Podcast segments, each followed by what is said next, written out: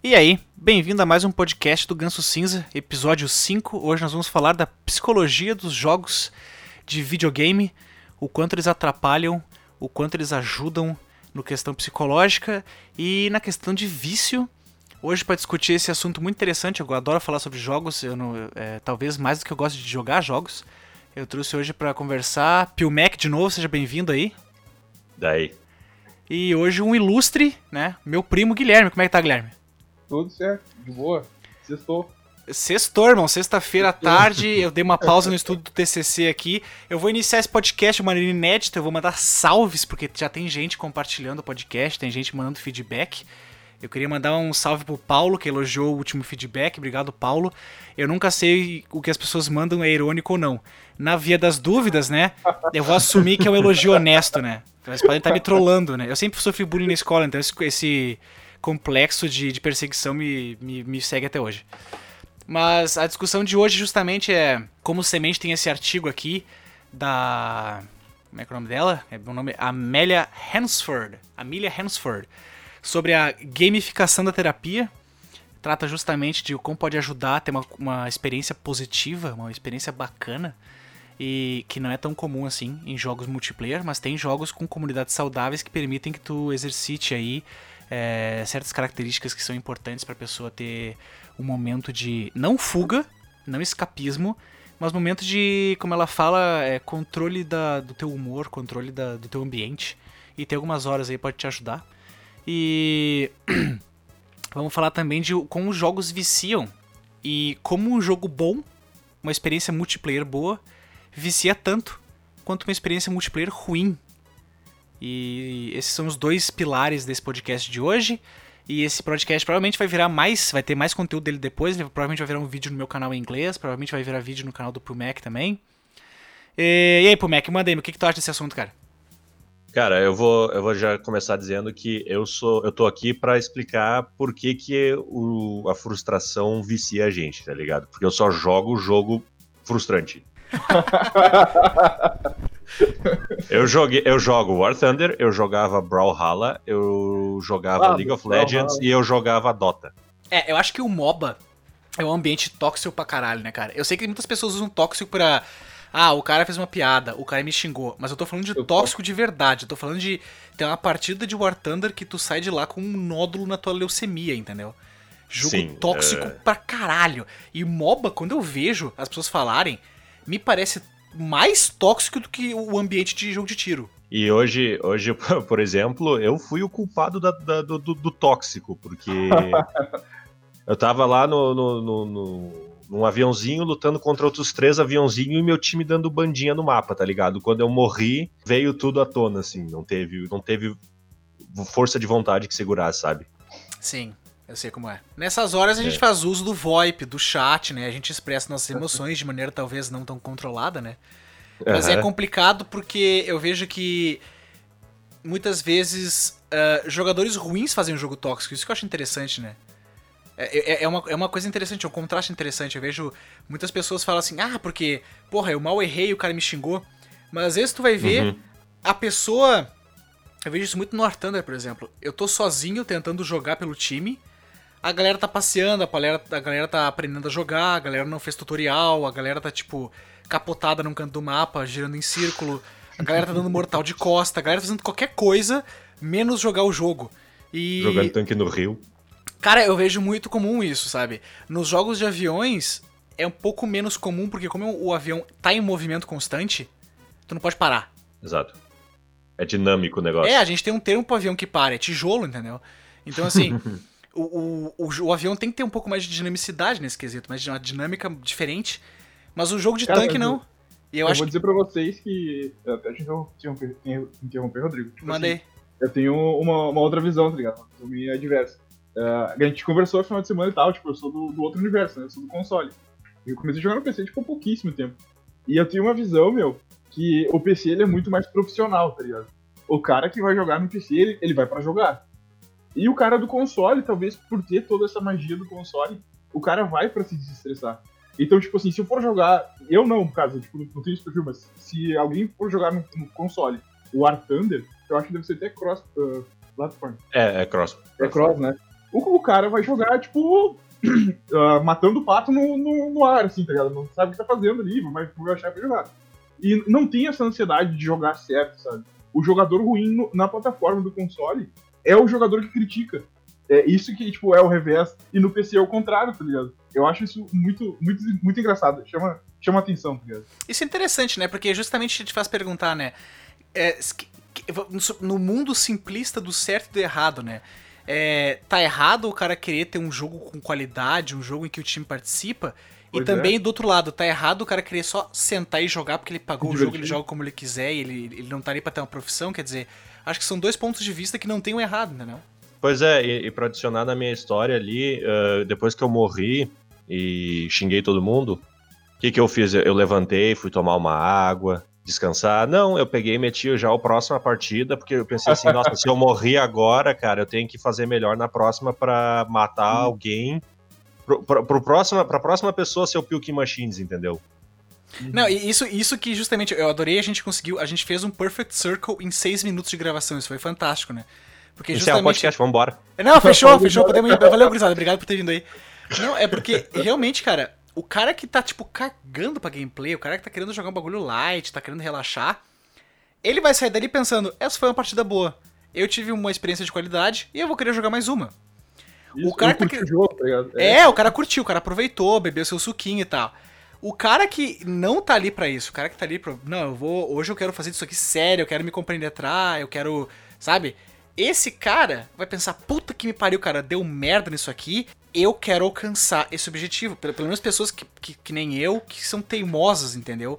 E que não Isso. conseguem respeitar o próprio limite, o desafio grita mais alto. E aí, cara, quando tu tá num jogo ruim, e o War Thunder é um jogo com muito problema, mais do que qualidade. Ele tem um monte de problema de implementação, um monte de quesito técnico, um monte de escolha do desenvolvedor. E tu vai lá, cara, e tu faz MVP naquela merda e tu mata uhum. 14 boneco. Tu matou mais que o Covid no Brasil, irmão. Maluco, um sentimento vem pro teu peito, cara. Tu pensa assim, ó, eu consegui bater esse desafio. É, tem uma coisa da, da, da autoafirmação ali também, eu também, acho. Também, também. Tipo, ah, eu eu morri pra um. Eu morri pra um outro caça na partida. Agora eu tenho que entrar e matar um caça, porque senão eu vou, sei lá, eu, eu vou achar menos de mim mesmo, entendeu? O pipi do meu ego é pequeno daí. Exato. É, não, realmente, isso é importante. Isso é importante. Então é, é, é sempre uma questão de, tipo, eu, eu tenho que estar. Tá, minha última partida eu tenho que estar tá por cima, entendeu? Aham. Aham. É que eu acho isso curioso, meu, porque, tipo, olha só como, como é engraçado. A gente, a gente tá falando tudo isso, mas se tu for ver, ele, isso engloba só o jogo multiplayer, na minha opinião, tá ligado? Sim. O single Sim. player de campanha, meu, é relax total, praticamente, mesmo que seja co-op, sabe? Não, o é, single é, player. É eu vou te dizer que pela primeira vez na vida eu, eu, eu, eu joguei muito pro Play 2, foi a primeira minha experiência, minha primeira experiência de jogos foi no PlayStation 2. Uhum. E na época meu pai tinha um computador, de vez em quando eu jogava. Eu já achava muito interessante, mas o Play 2 foi um negócio que, cara, inclusive tá aqui em cima da minha cabeça na escrivaninha, tá ali o meu Play 2 antigueiro, tijolão. Cara, eram experiências agradáveis, mas quando o bagulho era difícil, era desafiador, né? Era desafiador. Então, assim. E, e, hoje, os jogos. É, é, isso que eu falo porque é, chega a ser engraçado, né? Eu geralmente jogava single player pra ficar relax, pra meditar, aquela coisa de. Eu jogava Kerbal, eu tenho mais de mil horas de Kerbal, construí o um foguetinho, o foguetinho pro espaço, trilha sonora. Pô, bagulho pá, quality uhum. pra caralho. E aí, eu conheci Dark Souls. E, cara, Daí foi, ferrou. Cara, ele, ele é um análogo, eu acho que é interessante, ele é parecido com o Stalker nesse quesito. Eles são dark, tem uma temática que não tolera nenhum erro do jogador, ele é. Ele é bem. Zero tolerance com erro teu. Mas o Stalker era uma coisa muito relaxante para mim. Eu achava aquilo incrível. Eu saí do Stalker, pá! Tanto é que eu tô, tô, agora cobrindo o lançamento do 2 e falando do 1, porque é foi um dos jogos que mais me marcou na minha vida. Mas a parte engraçada é que o Dark Souls, ele, ele tem essa coisa dark, essa coisa né, esse ambiente fantástico e tal. Mas ele é muito mais frustrante. O combate é mais difícil. Uh, tu tem as invasões de outros players que invadem teu mundo para tentar cagar na tua cabeça, né? Porque é a ideia do jogo. tu tem alguns inimigos ou alguns mapas que são muito desagradáveis e passar por eles é uma experiência muito ruim. E... Capra Demon. É, é, tu tem o Capra Demon, tu tem, cara, todos os mapas do Dark Souls que tem o chão é veneno. Quem, quem teve essa ideia? De jirico? o chão te dá poison e o chão te dá slow. Ou seja, tu se arrasta pelo mapa devagar enquanto tá tomando poison constantemente. Cara, que ideia bosta, entendeu? É, é, na verdade, também é uma coisa, eu tava lendo um pouco sobre isso antes. Uh, o cara que é um bom game designer, né? Ele sabe usar a frustração, a, a, tua raiva pelo chão, te deixar lerdo pelo cara que entrou no teu jogo e cagou na tua cabeça, para elevar quando tu conquista o teu objetivo, entendeu? Ah, isso pode ser um bom se, se, tu se tu simplesmente entrasse no Dark Souls, andasse pra frente, matasse um cara apertando quatro botão e terminasse o jogo, tu ia ter essa sensação de prazer enorme que tu tem. Seria só mais uma fase, né? É, é verdade. Não, isso é interessante porque, inclusive, o Dark Souls é conhecido por ser o jogo que trouxe né, o termo do, do accomplishment, né? Que tu realmente sente que tu alcançou algo, tu completou, tu teve uma experiência qual. Eu, eu falo, eu tenho um certo orgulho em dizer, cara, eu virei os três Dark Souls, entendeu? Eu matei todos os boss. Acho que talvez faltou alguns opcionais, mas todos os boss eu fui lá e dei um jeito. Uh, alguns não sozinhos. Uhum. Alguns eu chamei, algum amigo. Dei um jeito é a melhor frase. Eu fui lá e dei um jeito. Não, às vezes tem algum boss que tu vai lá e tu queja ele, né? Tu vai lá e dá um jeito de, de vencer ele de maneira. É, se aproveitando de recursos dos jogos que não seria uma luta justa pro boss. Às vezes tu faz isso. Acontece. Não, é cheat e não é glitch. É não é trapaça. Não, é, não é, é uma trapaça. É, não é nem speedrunning, cara. É literal tu. Cara, eu vou entrar na arena do boss, do Capra Demon, por exemplo. Mas se eu tocar uma bomba por cima do portão, ele morre do outro lado se eu ficar parado estrategicamente naquela lajota, ele nunca vai me acertar. Esse tipo de coisa, entendeu? Os, tipo assim, eu não sou um bom jogador de Dark Souls, mas de uhum. vez em quando eu apelei. Mas eu fui para cima do desafio, eu passei dos todos os mapas, eu fiz um monte de. Algumas classes eu fui até o fim, eu upei todas as armas, enfim. E essa é a parte interessante, o jogo frustrante, eu chamava um amigo, a frustração sumia. Ele se tornava o bom jogo. Ele se tornava uma boa experiência. Eu tô jogando a, do, a gente sabe do... disso pelo War Thunder também, né? Exato, é... eu tô contigo, eu tô gritando igual. Eu tô autistando pra cacete. Eu tô lá berrando com todo mundo. Mas eu não tô estressado, porque o Douglas tá ali comigo, tá a gente tá batendo um papo durante, ele tá me ajudando no jogo, a qualidade do jogo aumenta. Quer dizer, é uhum. é incrível como o mesmo jogo pode ser bom e ruim com pequenas mudanças. É muito incrível isso. É, não, isso não, isso não necessariamente, tipo, ah, se o jogo só é bom com amigos, é, provavelmente é porque o jogo é ruim. Já eu tenho essa, um pouco essa filosofia, tá ligado? Real, real. Né, mas eu, ia comentar só sobre. Tem alguns jogos que são single player, porém multiplayer. É, eu não sei muito bem como explicar, mas o, melhor, o que sempre vem na minha cabeça é Path of Exile, que tu joga single player, mas tipo nas cidades tem outros players, tu faz trade com outros players, tu ah, pode sim. entrar em parte e tal, né? Tipo um Destiny da vida, assim, um Warcraft. É, tipo, isso, exato. E Cara, tu tá jogando lá o negócio, tu morre e tu começa a ficar frustrado porque tem gente que tá sendo mais eficiente que tu, entendeu? Tá Sim. matando bicho mais eficiente que tu. Então, tem uma, uma competitividade no negócio que tá meio, sei lá, subconsciente quase. Sim, sim. Cara, mas tu sabe que eu, eu, eu tinha comentado isso com o Rodrigo, uh, olhando assim, eu vou te dizer, no, no PC talvez não, mas no, no Play, tá? O Play, cara, na, na plataforma, não no Play, mas uh, por consoles, consoles, eu não sei te dizer um jogo multiplayer bom, sabe? O que, que seria um jogo multiplayer bom? Ele seria aquele jogo que o cara vai lá para desestressar ou é um jogo bom mesmo de qualidade? Porque, cara, eu não. Eu, pessoalmente, não lembro de um jogo multiplayer bom que eu jogue e fique satisfeito sem ter um amigo meu jogando, sabe? E, cara, eu posso falar de jogos virais, tipo, posso falar de Fortnite, posso falar uh, sei lá, de Warzone, posso falar de COD, posso falar de Battlefield, posso falar de qualquer jogo, de qualquer, qualquer estilo de game, sabe? Multiplayer que tu sozinho, vai, vai o Douglas, vai o Rodrigo lá, vai jogar sozinho, sem ter um amigo e vai ficar satisfeito, sabe? Seja multiplayer. Porque eu acho que essa questão da parceria faz diferença. Meu, se tu for jogar. Meu, Fortnite eu acho que foi o jogo do ano, em 2018, 2019, não lembro. tu vê como o ano foi fraco. Por exemplo, tu vê como o ano foi fraco. E, meu, se tu for jogar, se tu for jogar aquela porcaria sozinho, cara, tu não, tu não joga 10 minutos tu não joga 10 minutos. Agora, se tu botar uns outros três caras contigo de esquadrão para jogar e dar uns tiros ali, matar os outros que tu não faz nem ideia e conversar, cara, é outro jogo, entendeu? Eu acho que essa questão da parceria muda bastante. No é, jogo uma coisa, uma coisa meio que puxa outra. Por exemplo, eu quando eu comecei a jogar Fortnite, sim, eu já estive lá, eu comecei a jogar com amigos. Né? Uhum. E aí passou-se um tempo e eles meio que saíram do Fortnite e eu continuei durante um tempo jogando sozinho ainda. É, era detestável, mas eu não conseguia, tipo, largar assim. Sim. É, é verdade. Eu, eu percebi isso também, por exemplo. Uh, uh, talvez até pelo desempenho que já teve até ali, né? É, é foda Isso. de desistir do jogo, né? É, isso Tipo, é- porra, eu criei, eu criei um skill, uh, um skill set para esse jogo, eu sou Aham. capaz de fazer certas coisas, porra, vou abandonar, nunca mais vou voltar, que merda. Pois é, isso é bravo, né?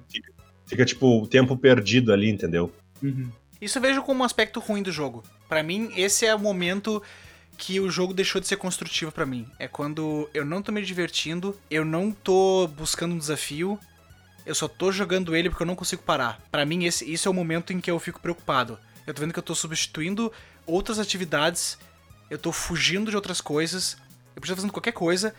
Aquilo não tá sendo legal de nenhuma maneira, mas eu ainda tô jogando porque é o que eu faço. Pra mim, esse é o ponto perigoso do jogo. Quando ele é, um É escapismo. É, ele é um escapismo chamativo, ele é um escapismo fácil, ele deixou de ser uma experiência agradável. Esse, pra mim, é o que as pessoas. É o único momento em que as pessoas devem falar: ah, jogo é um problema pra criança, jogo é ruim pra educação, meu filho não pode jogar videogame. É quando isso acontece. E realmente é- tem que tomar. Tem que ter uma certa idade, uma certa maturidade pra tu parar e pensar, "É, realmente tô jogando isso aqui porque é só o que eu faço, tá ligado? Uhum. Eu acho que isso é, isso é muito importante. Mas todo o resto, eu acho que o jogo é muito bacana. Inclusive no artigo a mulher fala que pá, tem gente que tem vários problemas, tem gente que é da comunidade LG LGBT, tem gente que é. Muito, conheço muito cara que é socialmente extremamente reprimido. Nos jogos o cara se abre. Então eu acho que é um, é um ambiente muito Faz bacana. amizade, né? É, faz amizades, é Ele uma te abre terapia. Isso, isso. Ele te abre E- um leque de conexão. E, e dentro do jogo, dentro do jogo tá todo mundo meio que em equal footing, né? Uh, todo Isso. mundo ali tá no mesmo lugar. Isso, é verdade. Por mais Exatamente. que tenha skills e tudo mais, mas todo mundo começa no jogo da mesma forma, sabe? Isso eu acho bacana. Eu acho que a sociedade como um todo. é- Nossa, eu falei sociedade como um todo, já, já podemos marcar isso na lista. Eu acho Voltando- que a sociedade. É, eu acho que a sociedade moderna, ela, ela, ela demorou um tempo pra aceitar que o jogo era um negócio ok. Ele não causava violência, ele não causava. Aliás, isso é um argumento, cara, que a, a Globo e a Band estão desde os anos 2000 falando. Eu não. Eu, não- eu já, Meio que morreu, né?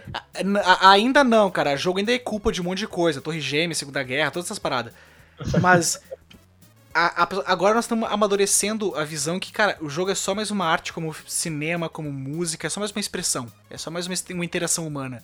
E é legal poder ver que as pessoas, pessoal da psicologia, pessoal dessa área de saúde mental, tá conseguindo ver o jogo como uma ferramenta. Isso me deixa muito feliz, porque eu faço terapia há muito tempo.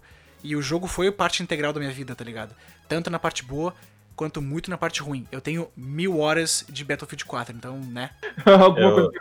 É. Eu, eu- eu já ouvi de uma pessoa que eu gosto muito e que vai, uh, vai brigar comigo quando eu repetir isso aqui. Mas uh, eu ouvi de que os Estados Unidos têm muito serial killer porque lá eles têm muito um acesso muito fácil a videogames. Cara, eu não, sei, eu não sei se eu quero dox a pessoa, mas quem que falou isso?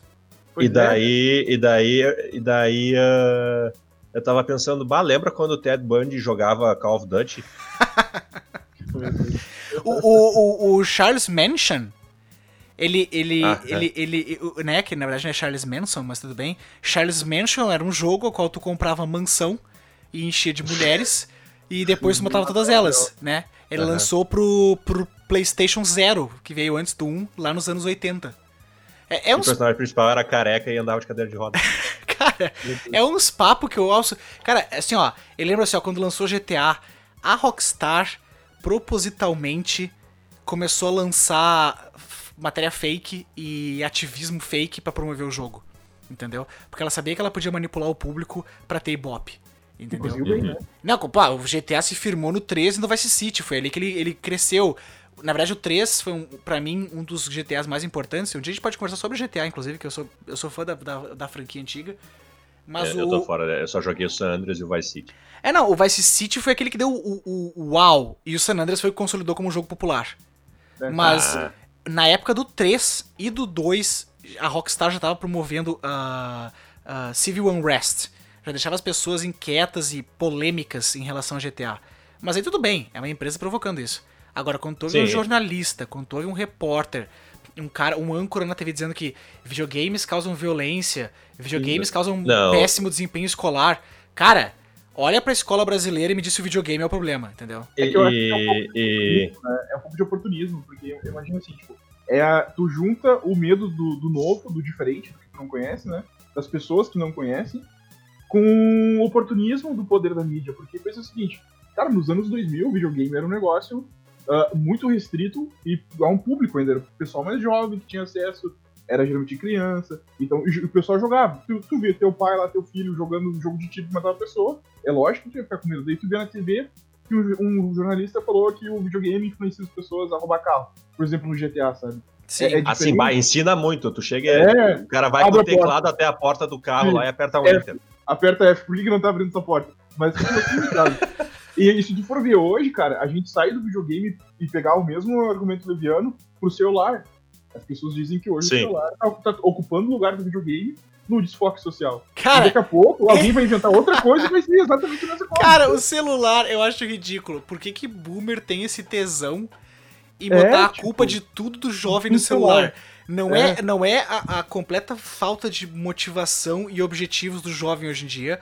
Não é a perda de, de valores e princípios da sociedade como um todo não é a crise social que a gente está vivendo, não é o problema não é econômico. a falta de instrução. Não é a falta é... de instrução, não é a falta de presença dos pais, não é o fato da escola se tornar uma instituição falida, não.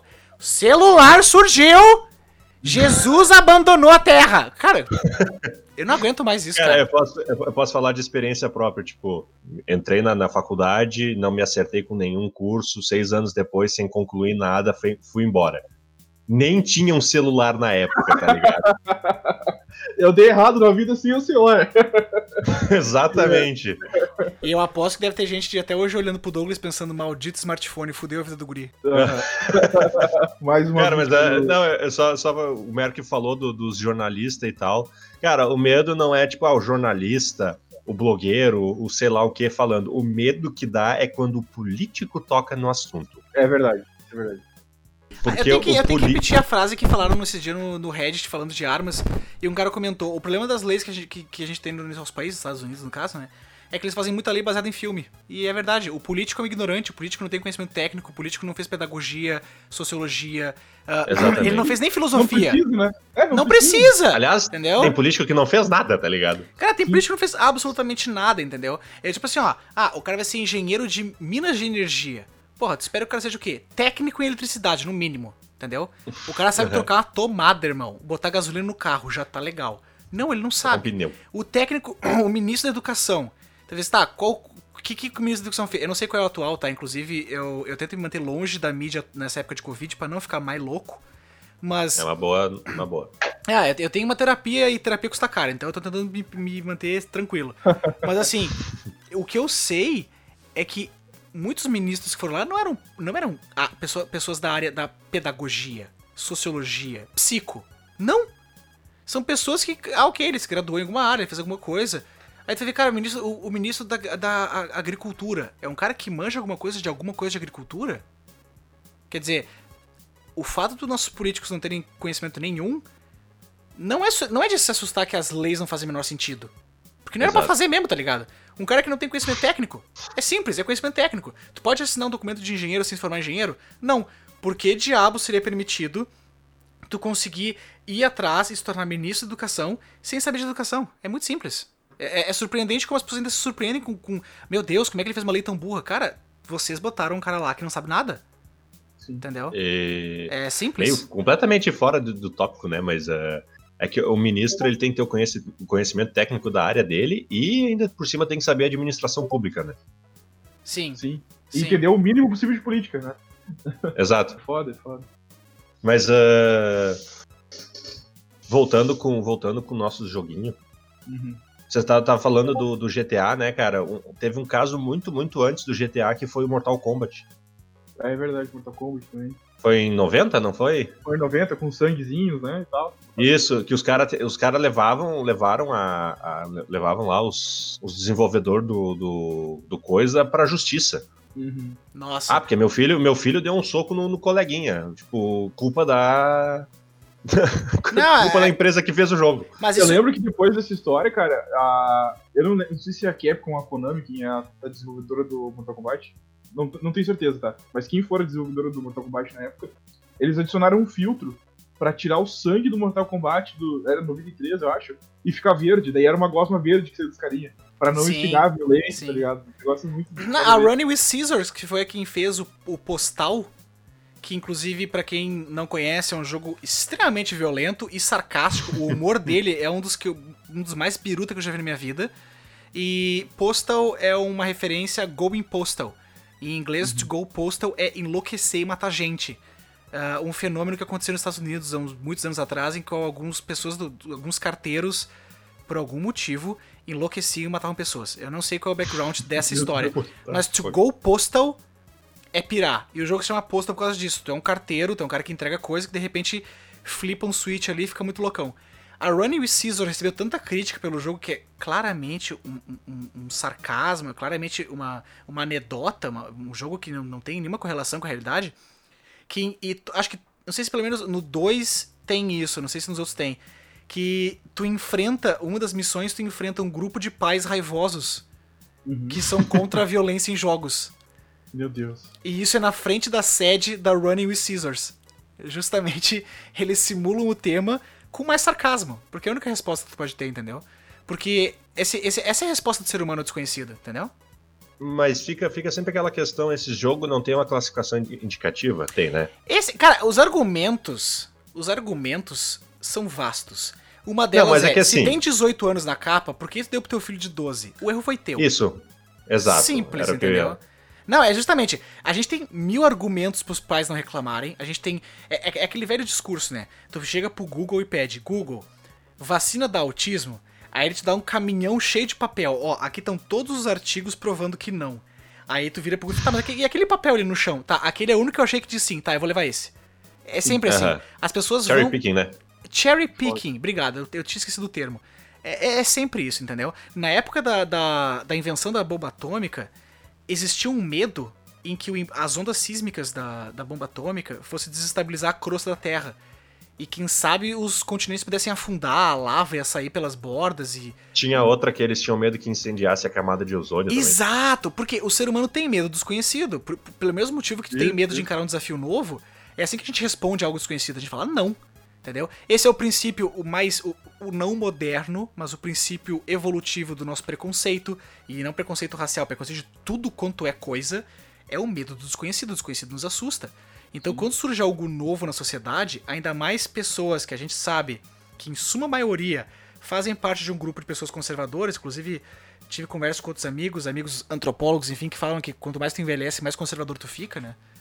Óbvio que vai surgir uma coisa nova e tu vai falar, não, até agora tá tudo ótimo, então isso aqui, irmão, isso aqui é o problema. É É que normal. faz Aham, sentido, né? exato. A, tu vai, a tendência é sempre defender a tua geração e tudo mais. Exato. tu vai ser um. É, Tem, isso é tem, fato, tem né? documentos que mostram Sócrates falando que a geração atual era um problema, era muito preguiçosa, não queria trabalhar. Cara, Sócrates, entendeu? Um cara que inclusive era grego, entendeu? Numa sociedade que era escravocrata, ele passava o dia inteiro de túnica pensando na vida.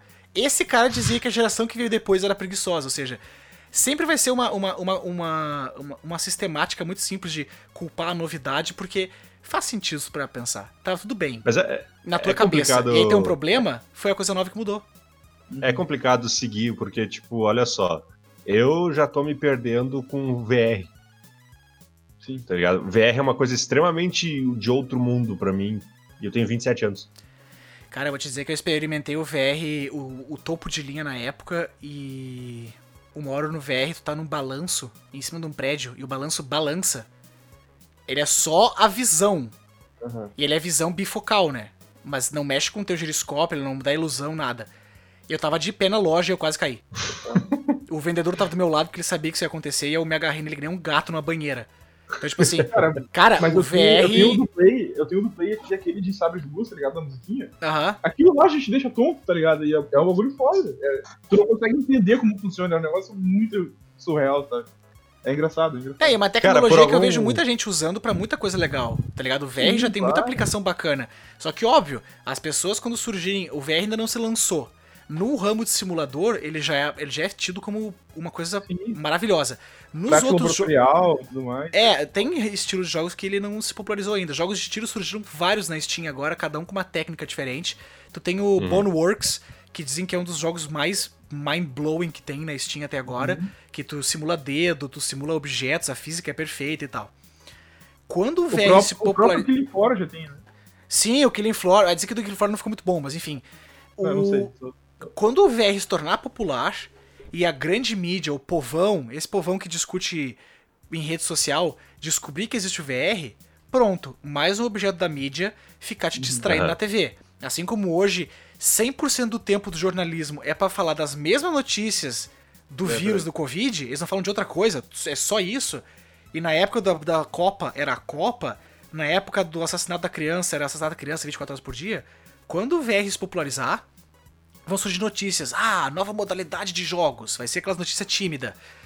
Cara, dali a algum tempo É, vai vir. Daí vai começar a vir os acidentes. Ah, porque ele caiu de olho numa Uhum. faca. ah, Exato. jogando Beat Saber. Isso, ele tava, ele tava jogando VR dentro da banheira com a torradeira do lado, ele morreu. E aí, tu, Aham. cara, tu vai ver que vai começar, o jornalismo vai partir pra cima. E a pessoa ignorante, incauta, entendeu? Que não, não se presta a se informar, cai em fake news. Daqui a pouco vai ter. Cara, eu tenho certeza. O VR se tornar minimamente popular, vai ter fake news dizendo: Ah, jogo novo permite que você estupre a Dilma. E vai ter gente entrando em choque, gritando. Jo- novo jogo permite que você esfaqueie Bolsonaro. Vai ter gente querendo onde é que compra. E Cara, daí já vai ter um político oportunista que vai lançar uma MP no Senado pra fazer uma lei do nada que proíbe jogos. Exatamente. cara Exatamente, cara é. Como já fizeram É. muitas vezes no Brasil e não deram certo, mas em países, por exemplo, que muita gente fala, ah, o que, que tu pensa do país tal? Eu fico muito com o pé atrás de ir morar. Pô, visitar, a gente visita qualquer país, né? Passar alguns meses no país, porra, bora. Sim. Mas países que eu não moraria, por exemplo, Alemanha e Austrália, que tem leis extremamente rigorosas de censura a livro, filme, jogo, todo tipo Aham. de formato de mídia, porque é um país que adotou censura. A Austrália é ridículo, a Austrália foi patético. A Austrália, a Austrália lutou durante anos para conseguir a classificação 18, para poder botar em jogos que nem GTA e coisa assim. Uhum. E igual eles pegam e proíbem de vender. É, então assim, a gente. Aí a gente vai começar a escapar pro direito de liberdade de expressão, né? Enfim, eu não quero entrar nesse quesito, eu quero manter o foco do, do, do podcast. Mas é, é interessante a gente ver que o jogo é uma novidade. Então ele sempre vai ser alvo, entendeu? Ah, carro elétrico vai ser alvo, carro elétrico vai ter um monte. O que as besteiras que eu leio sobre carro elétrico todo dia na internet, Ah, vocês nem não fazem ideia. Tem o pessoal que não se informou, mas também intencionado, então eles acham que carro elétrico, pronto, tá aí. Vamos resolver o meio Resolveu. ambiente. E aí eles esquecem Resolveu. que, olha, a energia elétrica vem de uma represa, vem de uma Que o problema é o barragem, mesmo. Que vai gastar, vai, vai ter um impacto ambiental. A energia eólica tem um certo impacto muito menor. Aí tem gente que tem os mais ignorantes, né? Ah, a, a, ener- a energia nuclear, ela, ela, ela dá câncer, Chernobyl, Fukushima. E aí tu fala, cara, tem aqui, ó, Não é tem aqui assim, um bolo de paper mostrando que é muito mais seguro que qualquer outra. Mas os caras não dão bola. E aí vem as pessoas radical, tipo assim, o cara que é fanático, aquele faz parte do, do grupo de WhatsApp fanáticos do Bolsonaro. Ou eu beijaria o Lula, esse tipo de coisa maluca, assim. Esses caras têm as opinião mais a ver sobre videogame. Esses caras acham as coisas mais absurdas de, de carro elétrico, porque é aquela curva da tecno- de nova tecnologia, até ela, ela ser bem compreendida, ter um bom O jornalismo. cara que faz parte desses grupos, assim, ele não tá interessado na informação, ele tá interessado no que, que o próprio grupo diz, né? Então, Eu ia falar isso agora, tipo, é aquela questão do comodismo, tá ligado? É muito mais fácil eu aceitar o que alguém tá dizendo pra mim do que eu ir pesquisar de verdade a fundo só pra aquele É, é, de- calma, aceitar alguém que eu conheço e concordo eu conheço, plenamente. isso, isso, que eu conheço, Exatamente. faça parte do meu grupo social. Não, é, é isso, isso é muito interessante, cara, porque se tornou um grande problema, né? A gente criou um termo, fake news e tal. Mas o fake news, ele é um fenômeno muito velho. é, é mentira, antigamente se chamava. Exatamente, a gente falava isso que era mentir, ser desonesto. Mas criaram um termo, e de novo, a mídia sempre vai aproveitar, porque um jornal tem uma função, ibope. Não é compartilhar Exato. notícia, não é te informar. A ideia dele é manter ibope, tem que atrair gente. Se é um jornal, por exemplo, abre um, um jornal sobre. Vamos falar sobre, sobre ciência. E aí ninguém vai assistir e tu vai fechar a emissora. E, Entendeu? cara, mas, mas pega um exemplo disso mesmo, cara, e antigo, de fake news. Cara, as missões Apollo, a gente ir pra Lua. Cara, tem gente que não acredita que a gente foi pra Lua. Sabe? E, meu, é, é um negócio Não, é que tá. quê? É que é, Porque tem um, criou- criou-se uma mídia que começou a disseminar a informação de que a gente não foi. Daí começaram Deixa- as, as teorias de conspiração, sabe? E daí as pessoas acreditam. É que, é que conspiração é uma coisa natural de se acontecer. O problema é quando a conspiração se torna uma religião. Pessoas que creem em fake news e propagam um artigo bizarro fake sem verificar no WhatsApp são pessoas que não raciocinam muito bem. Elas podem ser funcionais na sociedade, pagar seus impostos e ter um emprego, mas elas não usam da razão, elas usam da emoção nesse tipo de momento. Então, quando algo é empolgante, elas vão lá e compartilham, entendeu? Porque elas estão vivendo um romance, elas, elas romantizam a notícia, elas não param e pensam, essa informação é verídica, isso aqui tem raciocínio. Não são pessoas que usam de, de um pensamento crítico mínimo, porque não foi incentivado. Deixa eu só, deixa eu só dizer também que hoje a, a, a mídia tira muito do ibope dela, na verdade, não do, ah, o videogame é uma merda. E aí vai lá todos os boomers e dizem, não, porque o videogame é uma merda, e olham lá a notícia. Na verdade, eles tiram o ibope deles dos defensores, né? Sim. É, também, eu também. Porque fica todo mundo indignado, tipo, não, não tem nada a ver uma coisa com a outra, e daí dali que eles tiram a, as visualizações deles. É verdade. E, cara, só um exemplo, eu estava falando de videogame, fui dar uma pesquisada. Olha como é engraçado o cenário que as coisas vão mudando, né? O, tem aquele jogo, meu, jogo, assim, clássico do, do PlayStation, que entra na linha do GTA, que é o Bully, né? Fala sobre bullying e tudo mais, uh, agressões na escola. Meu, é o jogo dos anos 90, assim, anos 2000. Cara, em 2016, ele foi. Ele ganhou, deixa eu ver. Um, dois, três, quatro, cinco, seis, sete prêmios. Melhor jogo do ano, melhor temática, melhor temática, melhor trilha sonora, jogo do ano de novo. Imagina. Daí, agora, teve há pouco tempo atrás, acho que foi na conferência da PSN, e eles proporam fazer um remaster, não um remaster, mas um novo jogo do Bully. E, cara, o pessoal caiu em cima de pau, que não era o jogo mais que deveria ser feito. Tipo, refazer um GTA com essa temática, sabe? Tu, tu tá fazer um, fazer um bully, fazer isso. um bully politicamente correto, quase. Isso, quase isso, entendeu? E daí, meu, a Rockstar caiu pra trás e cancelou o jogo. Não vai ter mais, entendeu? Porque tu tá sendo a temática do jogo que na época era permitido, podia. Só que agora não pode mais. É, é, é complicado, sabe? É muito complicado. Só um parênteses, Bully fala de bullying 10 mil vezes melhor do que Life is Strange, pra qualquer é um que esteja interessado. Não, Life é is Strange é, é, Life is Strange, inclusive, é perigoso, né? Por exemplo, eu, eu nunca tive tentativa de suicídio. Acho que o máximo que eu fiquei deprimido foi pensar na ideia. Mas se eu tivesse, como, por exemplo, uma. tivesse mal, uma crise de ansiedade e eu fosse jogar Life is Strange, eu ia me matar, entendeu? Porque que joguinho medíocre e mal feito. Eu Mas... nem tava preocupado com o trabalho, com a falta de briga, com a faculdade. Então era um jogo que era uma merda mesmo pra me matar. Eu vou, eu vou, né? Não, mas assim, falando sério, uh, o bully tratava de bully de uma maneira muito interessante. Ele te botava no lugar do bully. Uhum. Todo mundo tenta sensibilizar o lado da vítima. Cara, a vítima sabe como é ser a vítima. Ela é a vítima. Uhum. Mas é interessante tu tra trazer uma dinâmica nova. O bully tratava disso. É que é chato nos dias de hoje que todo mundo quer coisa preta e branca, tu humanizar o perpetrator. Tu, caso, tu mostrar né? que tu mostrar que a dicotomia, a divisão entre, de lados é estúpida. Não é uma coisa Exato. que é boa para o discurso moderno. O discurso moderno é, não, divide entre time, entendeu? Você tem que brigar entre si. Não, presta atenção na elite que tá manipulando vocês. Então, assim. É, é eles. No... Eles, parênteses. Então, assim, cara, óbvio que sempre vai haver divisão, entendeu? É, é foi a discussão que, tive de política no, nos últimos podcasts. Eu falei, cara, sempre vão querer fazer esse negócio de como é que a mídia funciona. Ela tem que ter discussão, ela tem que ter movimentação política, ela tem que ter interesse das pessoas lerem aquilo. E hoje em dia, hoje em dia a mídia se faz com participação também. Então, ela tem que causar esse, esse, esse jogo, essa dinâmica. Então ela vai lá e fala: videogames, uma coisa boa ou ruim. E aí os, os, os comentários do G1, tá ligado? Os caras. Meu, comentário do G1 é um bagulho que eu, um dia eu quero, eu quero encher a cara e abrir e começar a ler. Porque eu sei que eu provavelmente ou vou passar mal ou vou me tocar no caminhão, entendeu? Porque, cara, é bizarro. A, a, inclusão social é um bagulho muito, é, muito louco, cara, que teve no mundo digital, na inclusão digital e tudo mais. Tu lê cada absurdo, cara. Tu pensa, cara, isso não pode ser. Isso aqui é um monte de gente tirando sarro com perfil fake, não pode ser real mas é real.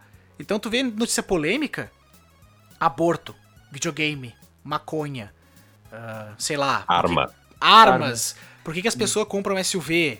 Eu não sei. Esse tipo de coisa que ninguém entende, entendeu? Pra cara, dar a bunda na Augusta. Exatamente, é. cara. Entendeu? Tomar no cu a noite inteira, micareta do Miranda. Esse tipo de coisa polêmica vai ter sempre o quê? Ignorância. Enquanto tiver ignorância, vai ter polêmica. Para mim, é, é, é, uma, é, uma, conexão direta. Por isso que eu criei esse podcast, pessoas trocarem ideias e acabar com as polêmicas, entendeu? E toda tecnologia nova é, entre aspas, uma polêmica, né? Toda. Toda. Não tem, não tem algo, nada novo que surgiu, o pessoal falou, ah, legal, coisa nova. E a vida continuou. Não existe isso. É verdade. É justamente isso. Pra mim, tipo, começou essa, essa coisa com o computador, com a TV. Eu acho que eu vou antes até. Eu acho que a TV começou como o vilão da história. Ah, as pessoas estão assistindo televisão. Ah, a criança, sim. A criança tá vendo TV muito perto da tela, fica cega. Esse tipo de coisa. Daí Que claramente nós vemos hoje acontecer com todo É. mundo, né? Normal. Né? Super acontece. Depois, depois, depois partiu pro jogar muito videogame, estraga a TV também, né? Isso claro, aí também, por isso que ele é feito isso. pra tu conectar na TV, né? Pra estragar ela. Faz todo sentido. Aham, Era uma- Quando, era- quando, Era quando tu tinha que botar deles. né? no, tinha que botar no canal 3 pra poder jogar. É, bons tempos, né? Pois então, daí, daí vinha o PC. Daí a gente ficava muitas horas no PC. A gente ficava 12 horas no PC. A gente ia perder a vida no computador. Daí voltou, voltou o videogame, eu acho, depois, entendeu? Aí os jogos. Depois o celular. Agora eu não sei qual que é o, o, o vilão da história, mas eu acho que o celular ainda, talvez. O celular ainda é o maior vilão. Ah, e as pessoas ficam na tela, passando pra lá e pra cá, e eu fico tipo assim, cara, eu não sei com quem tu anda passeando, entendeu? Porque eu, eu tenho um celular e minha vida tá indo pra frente, entendeu? Eu não sei o que. Mas olha que coisa retórica. Daí na época dele, o vilão da história devia ser o Walkman, tá ligado? É, não, na época dele o, o vilão era tipo crack. O crack, é. Claramente a geração atual tá muito pior. Hoje eles não estão no crack, eles estão no celular. Porra, what the fuck, meu? Né, É engraçado, né? Que tratam o celular porque ah, o celular é a razão. É o mesmo argumento. A gente não tinha videogame na Primeira e na Segunda Guerra, entendeu? A violência tava lá antes. O escapismo tá aí desde sempre, entendeu? As famílias se juntam na frente da TV, entendeu? E depois vai cada um pro seu quarto. Não existe esse negócio de, ah, porque o videogame separa, o smartphone isola. O smartphone não isola, entendeu? As pessoas não É. queriam estar juntas pra começo de conversa. Agora tem algo bom pra fazer. E, e peraí, os caras reclamam, ah, porque as pessoas ficam muito tempo na frente do computador. Mas daí pra ficar 9 horas na frente do computador no escritório, aí pode. Aí é bonito. Aí, É, aí, aí é que daí, é que aí que vem o, o, o conceito, né? A geração passada é muito focada no o teu trabalho é a tua missão. As pessoas tinham o Ah, trabalho sim. como a tua identidade. Então, os nossos pais e avós, enfim, vem dessa criação, eu não sei se veio da escola ou se da cultura popular, enfim. Se tu não tiver trabalhando, tu é inútil como pessoa. Isso. Entendeu? E, e hoje a visão que se tem de emprego. Ah, o, o jovem é pior ou melhor? Eu não sei, a taxa de emprego caiu nos últimos anos, então o jovem não pode estar tão mal, entendeu? Cara, mas é só Uhum. tu perguntar pra tua mãe, pra tua avó, pro teu avô, pra alguém mais velho da tua família, por que, que tu faz faculdade? Por que, que tu fez no ensino médio? Por que, que tu fez um técnico? Pra ter um trabalho. entendeu? Sim, Ah, o, o objetivo é sempre o emprego. sim, Daí se o emprego, daí tá bom, agora trabalha até morrer. sim, não, É, é, é mais porque, isso. porque essa o é a filosofia não de vida. é. O emprego, o emprego hoje é mais visto como tipo um complemento da tua pessoa, né? Isso, isso. É, e tanto é, não- tanto é que é uma tendência em todos os- países de primeiro mundo tu ter uma redução na carga horária pra ter mais tempo livre com a tua família, com teus esportes, com Uhum. tua leitura, com, sei lá, com saúde. Só que país de terceiro mundo, a gente ainda vive aquela cultura do o trabalho faz quem tu é, entendeu? E não o teu trabalho te dá dinheiro pra tu poder sustentar tua casa. É, na verdade também tem uma, uma cultura burra do eh, mais horas igual mais produção, né? Ah, Não, essa aí não- eu nem não vou tem. entrar. Ah, Não tem nem. Os caras nem se dão conta que já tem estudos mostrando que depois de um certo ponto tu não faz mais porra nenhuma. Não, inclusive agora eu vou puxar agora a cordinha e vou voltar lá pra trás. É tão real isso no ser humano que se tu jogar por muitas horas, não importa qual jogo, tu vai começar a se estressar. Sim, também. Me- Não importa se tá se divertindo ou não. Tu vai começar a ficar. O, o- eu, eu gravei um podcast ontem com, com o Jeff, com o Marcos. E o Jeff comenta que ele. Cara, ele tá jogando o jogo que ele adora. Deu umas duas, três horas que ele tá fazendo a mesma coisa. Ele começa a ficar puto com as pequenas coisas do jogo. É, tu não pode fazer nada por muito tempo que não rende. O ser humano não é É feito que nem isso. conviver com uma pessoa. Basically. Sim, É verdade. basically. Cara, e, o- e o, o jogo ele tem uma coisa interessante, assim, não sei se vocês têm o que eu gosto de chamar de a zona. Tu, tu entra na zona, parece que, tipo, eu não tô falando tipo, na, na, Ah, é- essa é, essa é aquela versão do GTA que tu pega a mina, para no meio do mato com o carro e. Isso, vai pra zona. Não, eu digo assim, tu, parece que teu cérebro tá 100% focado naquilo ali. Sim, sim. Tu, tu, tu mata todo mundo que aparece, tu vê um pixel, tu dá um tiro, é headshot, e, e, meu, parece que o negócio tá indo, tu é um deus daquilo que tu tá fazendo. Uhum. Aí passa uns, uns 20 minutos e tu Cansa. anda pra frente e morre e tá cansado, indignado, frustrado. Tu consegue te focar por um tempo, tu consegue dar o desempenho por um tempo, mas aquele estímulo é falso. Inclusive, acho que quanto mais tu envelhece, mais difícil entrar na zona, porque tu já foi pra vida real, tu já sabe como é que é o mundo real, teu cérebro não se engana tão fácil, então ele não entra na zona tão fácil. Se torna cada vez mais difícil tu conseguir fazer isso. Por isso, hoje em dia, ou eu jogo pra ficar relax e ter um momento, né, mais single player ou co-op e tal, ou o multiplayer vai ser para frustrar, tá ligado? Não tem Uhum. outra. Não tem outro, outra razão. Mas eu acho bacana isso, porque o Kojima mesmo faz isso. Ele- é, várias pessoas perguntam pra ele por que, que ele faz jogos tão perfeitos, mas tão fáceis. E daí, na- nas, nas últimas entrevistas, ele disse que a- o objetivo dele não é fazer um jogo perfeito e difícil. Porque não, não importa quão perfeito vai ser o jogo, ele vai ter alguma falha que vai pertencer à realidade dele, vai ser uma limitação tecnológica do- da geração atual, até de console, de tecnologia, enfim. E se tu te estressar com isso, aquele jogo vai deixar de ser bom. Não porque o jogo ficou ruim, mas porque tu começou a ter dificuldade pra passar pelas coisas, entendeu? E o jogo, pra ele, não tem que ser isso, tem que ser um jogo perfeito, mas tem que ser fácil, que tu goste de jogar. Aham. E e isso eu acho muito bacana dele, sabe? Ele faz jogos longos, tipo, tô- eu tô jogando Metal Gear Solid, eu acho, o Phantom Pain, e, cara, eu, eu tô com 70 horas de jogo já, o jogo não acaba e o jogo é perfeito praticamente. Isso é tri. Entendeu? Ele, ele é, ele é muito legal, ele te prende. E ele, ele é fácil, se tu for ver. Não é um jogo difícil, mas ele te prende. Sim, não. e- Skyrim não é meio assim? Skyrim, Sim, cara, assim, um, um amigo meu, o cara tem, sei lá, eu acho que deve ter umas 5 mil horas de Skyrim, tá ligado?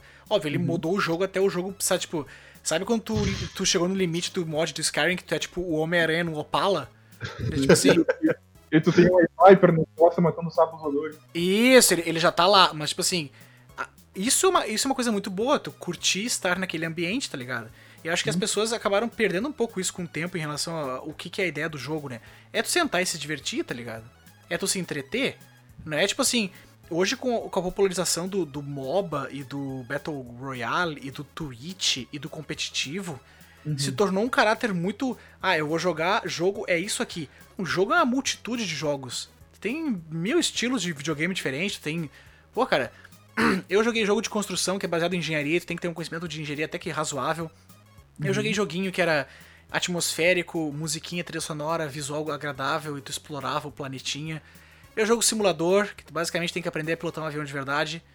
Quer dizer, as pessoas não sabem, elas entram no jogo e acham que jogo é tudo igual, né? De novo, ignorância. Aham. E aí elas jogam o jogo, tiram uma opinião, e geralmente é o que eu vejo com esses jorna aspas, jornalistas hoje em dia de, de- de jogos, né? Tem pessoas que são da nossa idade criando um canal fantástico, falando, sabe, escrevendo, que nem essa Amelia Hansford aqui, tendo um texto bem formado, uma opinião construtiva, vídeos de 25 minutos em que tu assiste ele inteiro e pensa, caralho, que vídeo bem feito, que roteiro bem escrito. E ao mesmo tempo tu tem o que é popular, que é o que a mídia principal puxa. Kotaku, IGN, Polygon, que é a escória do jornalismo, é um monte... Cara, inclusive, É um monte de gente azeda, né? Porque... é um monte de gente azeda, é um monte de gente que aparentemente se quis entrar nos jogos porque dava dinheiro, mas pa- parece que estão odiando cada minuto daquilo ali, tá ligado? Tu- Pega, pega, pega assim, como é que é? Actman, gamers, ah, uns caras que fazem uns, uns vídeos foda, bem produzido, bem estudado. Meu, os loucos têm um alcance que a Kotaku inteira não tem. Exatamente. Exatamente. Tem um que é, acho que é o Reykjavik, junto com o Gamers, pra mim são os, os top. Cara, tem documentário de franquia de uma hora. Isso. Tem um que eu vi que era Rise and Fall of Max Payne. Eles contam, bah, na época, cara, eles voltam lá atrás, filmagem VHS do desenvolvedor na salinha deles fazendo o primeiro Max Payne, a mudança do jogo, a ideia inicial e o que foi lançado. Cara, um, um- um jornalismo que tu nunca vê. E aí tu vai lá e tu abre um, um, um, um Kotaku, um Polygon e tu fala, cara, isso aqui parece que eu vi na Record. É triste? Não, pior, pior, pior, parece que o cara tá no encontro com Fátima Bernardes, né? Porque o cara abre a Polygon lá e daí, tipo, ah, falta personagens transexuais no Skyrim. Ah, esse quesito a gente já teve, né? O podcast sobre a, a, a, a, visão política dos jogos, né? E a, a minha opinião final é que sim, é possível que tu tenha uma visão política, porque eu vejo o jogo como uma arte, então eu não posso impedir que um músico não fale de política, eu não posso impedir que um artista não pinte sobre política ou sobre sociologia, mas é uma arte, tu não é obrigado a, a expressar o que tu não quer. Então se Exato. o desenvolvedor tem uma visão, ele tem que ser coerente. Só isso. Assim como tu lê um filme de ficção. Pode ter dragão, mago, gnomo, a Xuxa, pode ter um monte de coisa bizarra no, no, no- no livro, no filme, enfim. Se daqui a pouco acontece algo que não é coerente naquele mundo, tu não pode vir dizer, é. ah, mas tem dragão, não dá pra discutir. Não interessa. Ele tem princípios filosóficos, tem lógica. E dentro daquele Sim. mundo lógico tem que fazer Immersion. sentido. Exatamente. Então, Cara, assim, eu, pego um jogo, eu pego um jogo como, como exemplo, tá? Eu gosto muito da franquia do Assassin's Creed. Eu sei que tem seus defeitos, mas eu gosto, tá ligado? É um jogo que, particularmente, eu curto bastante. E tem um jogo que eu acho muito bom nessa franquia, que é o, o, o 3, na verdade, o Brotherhood, a Irmandade, que é do tempo da Renascença ali, né? A Itália, a antiga Veneza e tudo mais. E ele passou por um remaster. Esse jogo era, eu jogava no, no Xbox 360, de 2013, eu acho, 2014. E agora comprei, tinha comprado o PlayStation 4 um tempo atrás, e agora, pouco tempo, eu comprei a- a- o remaster dele pro Play. E, cara, tem um personagem transexual no jogo. E, cara, se tu tivesse alguém transexual na época da Renascença, velho, só Deus sabe o que poderia acontecer, tá ligado? Não faz sentido nenhum. só Deus Vai sabe. puxar Porque, pra fora com alicate lá. É, tipo- Só Deus sabe, porque literalmente era só ele que existia na época, né? É, é exatamente isso, cara. Tipo, não faz sentido nenhum. Não, naquele é, exatamente. é, pessoas reclamando de não faltar pessoas é, pretas no, no Witcher. Porra, Como irmão. O Witcher é- se baseia numa realidade alternativa da Polônia. Polônia medieval. Não faria sentido, cara. Porque é, é muito simples assim, ó. Pra tu fazer esse tipo de exercício de inclusão social, tem que passar assim, ó. Eu vou inverter tudo. Dá um Ctrl I. Vai no Paint e dá Ctrl I. Inverte todas as cores. Nós vamos fazer um jogo na África, falando, por exemplo, da, da origem dos reinos no Congo. Eu li esse um nome muito difícil e eu não estudo, então não vou tentar falar. Todo mundo vai ser branco de olho azul. Mas é no Congo, é só uma visão alternativa. Imagina o impacto que isso ia ter. Eu entendo que tem que haver uma inclusão e o preto, o gay foram excluídos da sociedade sistematicamente por muitos anos. Mas tem que fazer isso direito. Por exemplo, Cyberpunk 2077. Porra, ali dá pra ter tudo quanto é coisa, porque a gente tem um progresso social tratando de assuntos polêmicos. E em 2077, eu espero, vários desses assuntos sejam já banais. Porra, tu, tu pode casar com um homem, sendo homem, tu pode ter, um- adotar um filho tendo um casal gay, tu pode ser trans, isso não é problema do governo. Porra, é um jogo futurista, ali é o ambiente pra tu tratar isso. Tu tem que criar a, a- a narrativa para tua própria, uh, pro teu próprio grupo, né? Tu não pode pegar uma narrativa de outro grupo e simplesmente Exato. trocar a cor. É coerência, cara. Tu não, tu não pode pegar um urso polar, largar no meio do Saara e esperar que ele se multiplique. Não funciona. Tu tem que, tu tem que ter um contexto. O ponto é contexto. Falta contexto. Então, assim, porra, quer falar de, de, de preto e branco? Cara, trata de algo que veio na época da escravidão, que foi a época da colisão entre as duas sociedades, né? Isso 1600, 1500, 1400, enfim, pra frente.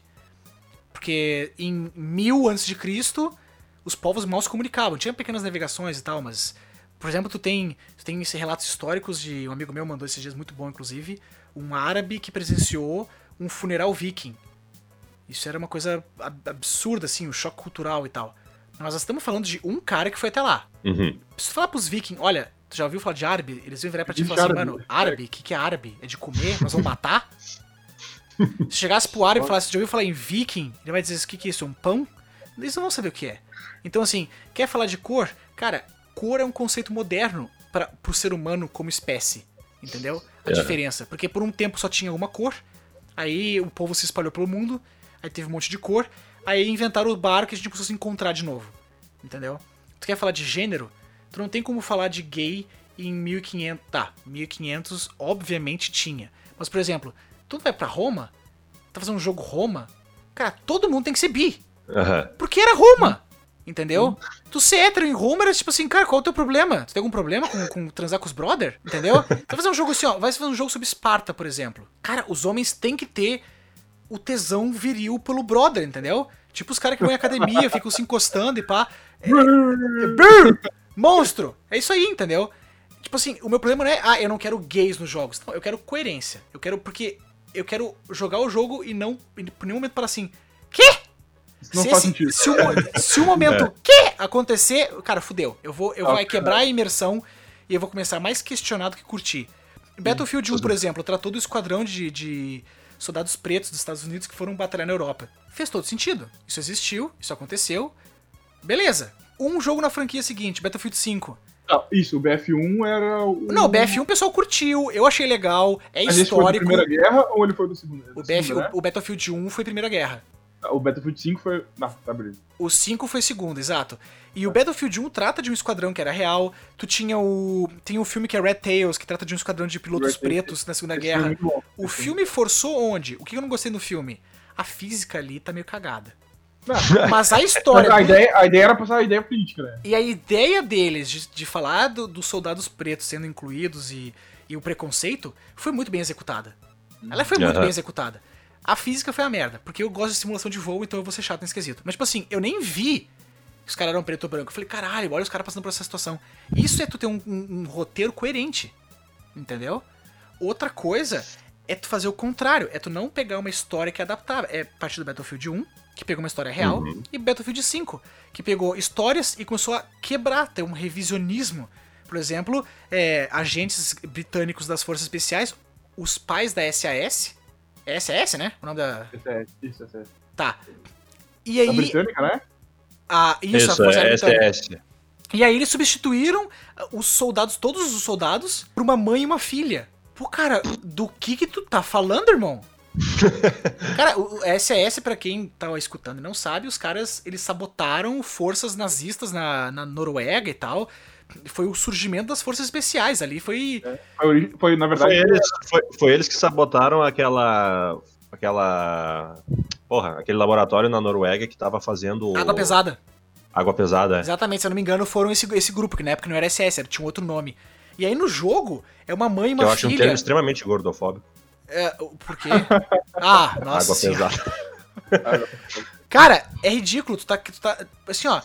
Tem histórias de mulheres fantásticas. Tu tem as Night Witches. Tu tem as, as snipers russas, que em muitos fronts são exemplos e ganharam medalhas. E tem filmes sobre elas. Entendeu? Tu tem mulheres que fizeram baitas histórias. Pra que pegar a história de um cara e pôr uma mulher? Tu só passa a imagem errada. Tu pega o Band of Brothers, que tem a- aquela enfermeira que tá, tipo, literalmente no meio do inferno lá, fazendo tudo que ela tem pra fazer pra tentar salvar o máximo de gente possível. aquilo é literal tu mostrar mulher não é um boneco, mulher é uma pessoa capaz de ter atos extremamente grandiosos. Band of Brothers é histórico, ninguém reclamou de ter uma mulher no Band of Brothers. Ai, Uhum. porque vocês são tudo preconceituosos, gamers odeiam minorias. Cara, eu assisti Band of Brothers e eu adorei tudo. Fim da história, 10 de 10. Porque faz sentido, entendeu? O meu cérebro. É como tu assistir. O, tu, tu assistir um filme. Deixa eu puxar um filme que força muito a barra. Alguém diz um filme aí de ação que força muito a barra. mercenários? Mercenários. Eu adoro Mercenários. Mas eu em nenhum momento vou querer seriedade no Mercenários. É, exatamente. Ele é perfeito, eu não mudaria nada. Eu não mudaria. Não. Aquilo, pra quem curte filme de ação anos 80, 70 e 90, aquele filme é um prato cheio. Todos os atores foda, faltou só o Jack Chan. O resto tudo tava ali. É. Aquele filme não é pra ser levado a sério. Entendeu? Ambientes e ambientes. Tu vai ver Avengers. É uma forçação do caralho. Transformer, Uhum. explosão, pose heróica. Mas, cara, o que que é os filmes do Jason Statham? O cara cai de um helicóptero e sobrevive. o Transformers pra mim se perdeu, tá ligado? Não, não, ele- não vou discutir que começou- a franquia virou uma lavação de legume. Como, é que, como é que ele se perdeu se ele nunca tava achado, né? Não, eu nem vou entrar no é que- quesito. Mas, tipo Na minha assim, opinião, na minha opinião, o primeiro, ele, ele deu certo, entendeu? Ah, ganhou o Oscar, tal, efeitos especiais e tudo mais. Era um filme muito... Não tinha nada a ver com a história do desenho, com nada, nada do cara preso de Transformers, nada. Mas era um, tinha essência, entendeu? Mas só que depois ele virou uma forçação política, virou uma forçação ah, de marketing, virou uma forçação... O que eu gosto no, no primeiro Transformers é que foi ele que me introduziu ao Shia LaBeouf. grande, grande. Enorme Shia LaBeouf. E agora, eu queria... Um, um outro artigo que eu li hoje, Puxa aí, puxa aí. cara, é sobre como a frustração em jogo é utilizada para monetização. Ah, isso também. É, no, isso caso, era no caso, como um atalho ao redor da frustração. Uhum. Exato, tu Ah. usa a frustração, tipo, o game é simplesmente insuportável, a não ser que tu abra mão de uns troquinhos, e aí tu consegue aquele, aquele bonequinho melhor, aquele Isso. tanquezinho melhor. War Eu acho, Thunder. o War Thunder, eu acho o War Thunder o exemplo perfeito disso. Não, World of realmente. Tanks também faz. Não, mas o que é legal é que agora, eu, eu justamente, é, eu queria encerrar o podcast falando de como a sociedade precisa simplesmente entender melhor o assunto e parar pra estudar e ler, e não mata ninguém. Mas na Europa já estão sendo banidos vários métodos de monetização nesse sentido, né? Obviamente estão banindo os. A Bélgica, por exemplo, eu sei que sim, que tu não pode mais ter a loot box, né? Que é. Sim, porque é considerado gambling. É gambling, é aposta. É, Aquilo ali Não sim. deixa de ser. A gente ainda não, não conseguiu se livrar do pague pra ganhar. O pay to win Ô, ainda meu, é um problema. Mas, mas que bom que pelo menos o, o aposta a gente tá conseguindo lentamente jogar fora. Mas tu sabe o exemplo perfeito disso, pra mim também, ó, tirando a questão do Artanda, que a gente pega bastante, o CS, meu. O CS Sim, é, virou isso aí, cara. Ah, mas é que o CS é só cosmético, né? Meu, mas mesmo assim, velho, aquilo ali. Não, tu não, não tem noção, meu. É a arma que solta laser. É o bonequinho verde. Ah, porque aquele cara tem aquilo pra comprar também. E aí tu começa a investir nesse dinheiro, sabe? É diferente É, de na jogo- verdade, não, não precisa necessa- necessariamente sobre poder, né? Pode ser também. ah, Status. o cara tem, eu quero ter. Status. É. status, entendeu? Vir- Virou uma. Talvez, não digo um oportunismo, mas uma, uma apropriação, sei lá, não sei se é o termo correto. Porque eles enxergam uma- um, uma brecha ali naquele sistema que, ah, aquele cara ali, ele vai querer comprar porque ele vai se sentir mais foda que o outro cara, entendeu? Vai se sentir diferente. Essa questão do se sentir diferente, sabe? Isso eu acho Sim. muito foda. O, o contraste justamente entre eu quero pertencer e eu quero me destacar, Isso aí. que é muito doido. Eu acho que é um ponto bom pra gente encerrar. Acho que a gente vai ser, vai ser orgânico. E realmente a conclusão desse podcast é que a sociedade precisa é, parar de tratar videogame como coisa alienígena, uma coisa. Joguem videogame com seus filhos. Cara, eu, eu tô ansioso. Vamos, vamos falar com calma. Ah, porque deixa não eu é pra- fazer um pra eu- eu sei. Agora, agora que vai falar, tô ansioso pra ter um filho aí, né? Eu eu quero um ter, eu quero ter a oportunidade de ser pai e poder ter uma abordagem mais sobre isso. Só que essa, essa, essa, esse sentimento é uma armadilha. Nossos pais passaram por isso. Porque nossos pais passaram por revoluções sociais e eles falaram, bah, meus pais não souberam lidar, mas eu vou saber. A gente esquece que a dinâmica continua. Nós vamos lentamente nos tornar conservadores com o nosso tempo. E nós vamos, nós vamos é, nessa faixa que a gente vive hoje, e essa vai ser a nossa base, a nossa construção como adultos. E aí no futuro vai surgir outra revolução social, outro aparelho, outro meio, outra dimensão, sei lá. Nós vamos encontrar os reptilianos da terceira pirâmide, não sei o que vai acontecer. Nós vamos de novo Zuckerberg um, vai chamar o resto da família. né? nós vamos realmente ter um choque, porque ele é inevitável, entendeu? Se a gente conseguir, ao invés de tentar focar no videogame, no carro elétrico, na eletricidade, a gente focar na mudança e saber lidar com mudança, saber ter uma visão crítica, saber questionar, saber se informar, eu acho que a geração atual tem uma oportunidade aí pra fazer uma- um grande shift cultural e saber lidar com mudança um pouquinho melhor do que a geração passada. Acho que já é um É, ganho. ao invés de, de, de querer bater cabeça e impedir que as coisas venham, tipo, sentar e tentar participar dela. Exatamente. Ah, alguém tem uma consideração final aí antes de eu encerrar? Eu tenho, cara. Fala. Esse podcast foi muito louco, estão todos de parabéns. É, Eu não, eu, eu gostei, eu gostei. Ele foi, ele foi filosófico, ele foi profundo, ele foi engraçado, ele foi doido, ele foi interessante. Eu- É, é isso aí mesmo. É- essa, é a, essa é a vibe. Essa é a vibe. eu queria agradecer Pio Mac por de novo ter, ter vindo aí com a gente, participação ilustre. Eu queria pedir desculpa pro Merck, porque eu cortei ele várias vezes. Acontece, acontece, acontece. Ah, eu queria agradecer ao Merck também, obrigado por ter vindo, cara. Primeira vez que tu veio aqui, eu quero que volte. Quando precisar, só chamar, eu dou meu, minha opinião. Não, é quando precisar, não. Quando tu quiser dar tua opinião, cara. O, a- a- o negócio é estimular as pessoas a se expressarem, entendeu? E queria agradecer você que escutou até aqui essa uma hora de um monte de besteira e achismo. E.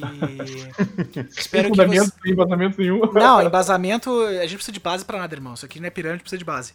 É, agradeço por ter te escutado. Espero que você, se estiver no YouTube, comenta ali embaixo o que você achou, o que você achou uma porcaria, se você achou bom. Ah, no Spotify não tem como fazer isso, porque eu odeio Spotify e ele é uma bosta. E a- essa geração app é uma porcaria, mas esse não é o foco do assunto. E obrigado por ter escutado. Espero que você tenha se entretido, espero que você tenha pensado, refletido, sendo convidado a, a questionar alguma coisa que você tinha como certa. E um abraço e até o próximo episódio.